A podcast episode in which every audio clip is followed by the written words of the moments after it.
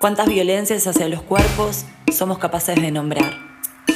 Si nuestros cuerpos hablaran, ¿qué historias nos contarían? ¿Cuáles son las experiencias que a lo largo de nuestras vidas se han inscrito en nuestros cuerpos? ¿Cómo esas historias pueden entretejerse con las historias de otras personas para narrarnos colectivamente? Corpografías, Narrar desde el Cuerpo, es un proyecto de arte y feminismo que busca visibilizar y reflexionar sobre las violencias y las opresiones que se imprimen en los cuerpos de mujeres y disidencias.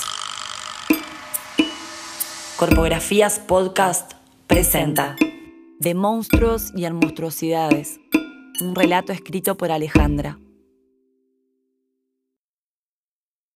El monstruo en el arte se define por el exceso. Es demasiado grande o tiene demasiados ojos, o brazos, o muchas cabezas. Eso lo diferencia de un ser humano anoté en mi cuaderno de literatura. Al hacerlo, me hundía en la silla. Algo que me habían dicho siempre es que soy demasiado. De niña era demasiado alta. Después mi estatura se consolidó y se conjuró con otro exceso. Demasiado flaca. Si no estás cerca de los 90 arriba y abajo de la cintura y medís unos 75, con 14 años pareces un palo de escoba o una caña de bajar higos me decían. Me encorvé para acercarme a las cabezas de quienes estaban alrededor, e iba por la calle deseando que nadie me viera. Con el tiempo, sigo escuchando consejos sobre engordar un poquito, porque a los hombres les gusta tener algo que agarrar, o incluso que la carne más sabrosa es la que está pegada al hueso. Me enojo, me quiero, me río. Aprendí una distinción importante.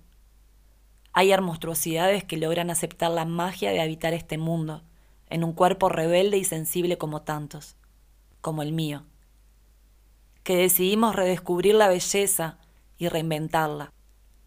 Y están los verdaderos monstruos, los que como Hannibal no son evidentes, pero que si tienen la oportunidad, te comen. Me pregunto, entre tanta apariencia normal, ¿cuántas veces habrá estado Hannibal a mi lado.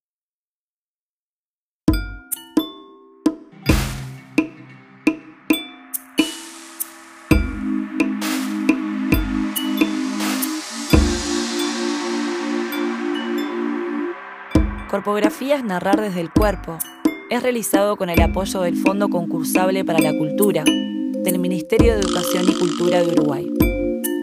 Gracias a quienes compartieron sus relatos y pusieron voz a sus cuerpos.